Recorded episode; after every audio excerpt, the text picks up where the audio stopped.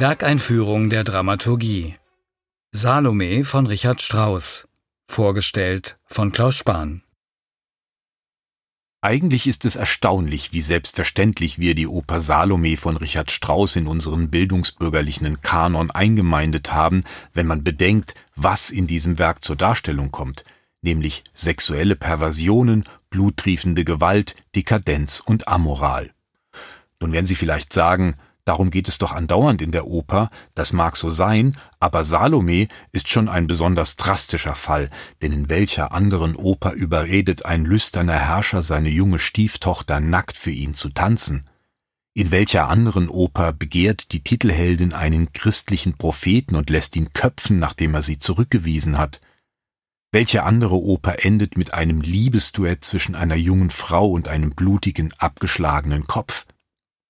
Salome ist schon ein krasses Stück, das bei der Uraufführung einen Skandal ausgelöst hat, sowohl in der Schauspielversion von Oscar Wilde als auch in der Opernform von Richard Strauss.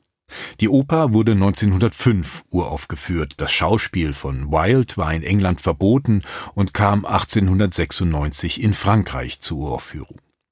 Die Zensur ging zunächst auch gegen die Oper von Strauss vor, aber der Erfolg des Werkes war einfach nicht aufzuhalten. Bereits ein Jahr nach der Uraufführung in Dresden wurde die Oper an einem Dutzend Häuser nachgespielt. Es gibt ein berühmtes, immer wieder gerne zitiertes Bonmot von Strauss, mit dem er auf die Kritik des deutschen Kaisers Wilhelm II. an seiner Salome reagierte. Der Kaiser meinte, dieses Stück werde Strauss bestimmt sehr schaden. Und Strauss antwortete, von diesem Schaden konnte ich meine Villa in Garmisch-Partenkirchen bezahlen. Faszinierend am Salome-Stoff ist, dass die Oper von Richard Strauss nur die jüngste Ausprägung einer uralten Geschichte ist.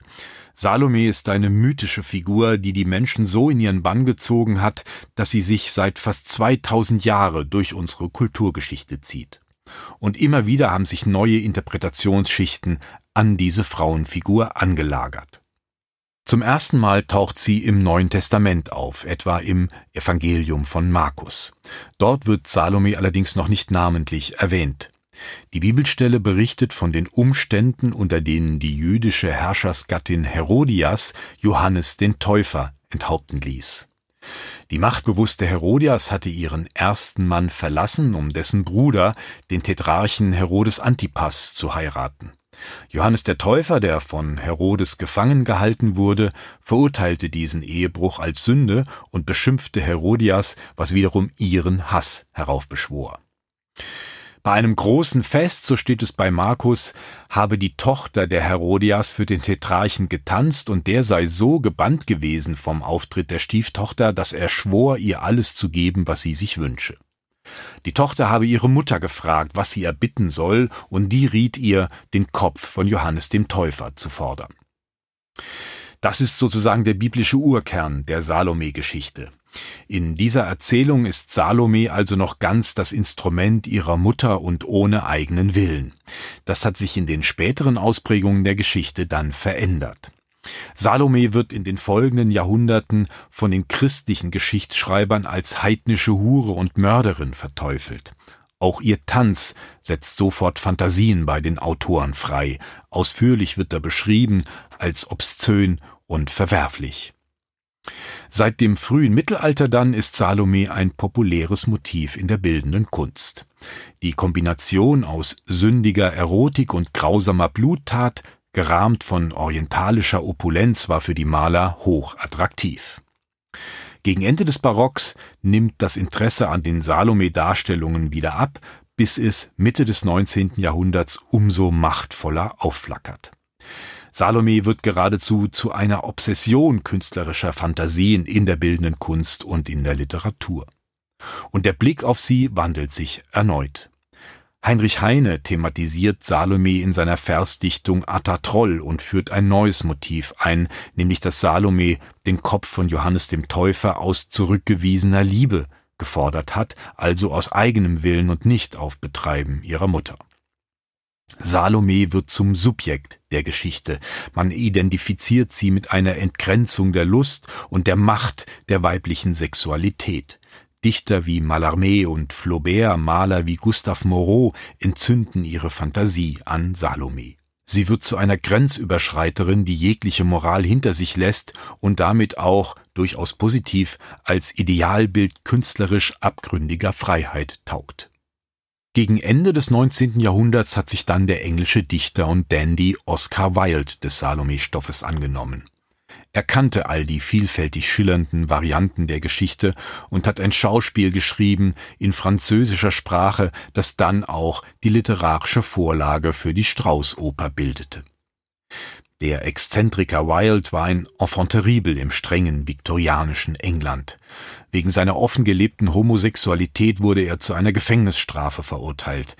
Da wundert es nicht, dass er sich für einen Stoff interessiert, in dem die Lasterhaftigkeit gegen die Moral ins Feld geführt wird, der Rausch gegen die Askese, das heidnisch-dionysische gegen das Christliche. Und auf welcher Seite Oscar Wilde stand, kann man sich unschwer denken. Wilde hat mit Salome ein Fin de siècle Drama geschrieben, in dem auch die Dekadenz einer zum Untergang verurteilten Welt in schillernden Farben ausblüht und in dem das Bild der femme fatale gezeichnet wird, die damals sehr vogue war, also das Bild der Frau, die in ihrer entfesselten Sexualität und Verführungskraft so gefährlich ist, dass die Männer an ihr zugrunde gehen. Richard Strauss wiederum hat Oscar Wildes Drama 1902 in Berlin in einer Inszenierung von Max Reinhardt gesehen und sehr schnell den Entschluss gefasst, darüber seine nächste Oper zu schreiben. Strauss war zu dem Zeitpunkt 41 Jahre alt, ein erfolgreicher Komponist und ein international anerkannter Dirigent. Er stand sozusagen im vollen Saft seiner künstlerischen Fähigkeiten. Aber im Bereich der Oper war ihm der große Durchbruch noch nicht so recht gelungen. Er hatte mit Guntram und Feuersnot zwei Opern geschrieben, die aus heutiger Sicht etwas altbacken geraten waren, und jetzt lag Salome vor ihm, ein Stoff, der ihm völlig neue kompositorische Möglichkeiten eröffnete.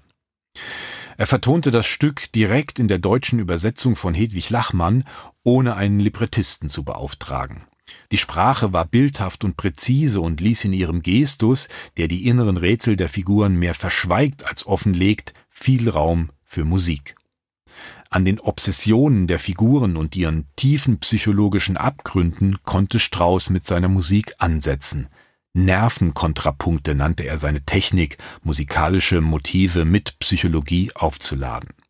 Man hört in seiner Salome-Partitur viele Parallelen zu den symphonischen Dichtungen, die er zuvor sehr erfolgreich geschrieben hatte, Tod und Verklärung etwa oder Also sprach Zarathustra. Es ist eine sehr großsymphonisch gedachte Dramatik, die in Salome zum Ausdruck kommt. Kaum einer hat so gut für Orchester instrumentieren können wie Strauss, und in Salome schreibt er für den ganz großen Apparat. Über 100 Musiker sitzen im Graben, Sonderinstrumente wie Glockenspiel, Celesta, Orgel oder das tiefe Heckelphon, ein Oboeninstrument, hat er in den Klang integriert. Eine dementsprechende Wucht entwickelt die Salome-Partitur. Hundert pausenlose Minuten geballte Dramatik, die auch den Glutkern für die Inszenierung von Andreas Homoki bilden. Das Stück erzählt sich, wie so oft bei ihm, ganz aus sich selbst heraus und bedarf eigentlich keiner entschlüsselnden Erklärungen. Es ist eine abstrakte Konstruktion, in der Andreas Homoki die Inszenierung angelegt hat, eine Bühne, die den Figuren viel Raum lässt, Beziehungsspannungen zu entwickeln. Salome ist für den Regisseur eine Figur, die in der Herodeswelt, in der sie lebt, wie weggeschlossen ist. Der Palast, sagt Andreas Homoki, komme ihm vor wie ein selbstgeschaffenes Gefängnis, in das sich die Königsfamilie mit ihrem Hofstaat zurückgezogen hat, weil draußen schon die Stürme einer neuen Zeit toben. Dass Salome in einer Zeitenwende spielt, in der das dekadente Alte untergeht, ist für ihn sehr klar. Und mittendrin steht Salome.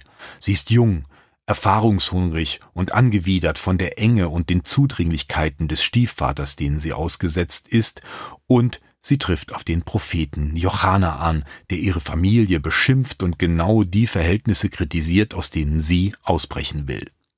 Das ist die Faszination, die Johanaan auf Salome ausübt, dass es noch etwas anderes gibt, ein anderes Denken und Sprechen, eine andere Weltanschauung und damit verbunden ist für Salome auch eine große erotische Energie. Denn Johanaan ist in der Inszenierung von Andreas Homuki kein christlicher Heilsverkünder im härenen Gewand, sondern ein radikaler Fundamentalist, ein Typ mit Charisma und starker männlicher Verführungskraft, der Salome erliegt. Das Begehren ist nicht einseitig. Die Inszenierung zeigt, dass auch bei Johanaan die Verfluchungen nur die ins Gegenteil gewendete Seite einer großen Anziehung ist, die er gegenüber Salome spürt. Seine Flüche sind gleichsam Angstabwehr gegen die weibliche Versuchung, und der kann auch er sich letztlich nicht entziehen. Das wird ihn am Ende den Kopf kosten, den Salome sich auf einer Silberschüssel präsentieren lässt und küsst. In der Inszenierung von Andreas Homoki allerdings anders als erwartet. Wie? Das wird die Vorstellung zeigen. Salome von Richard Strauss vorgestellt von Klaus Spahn.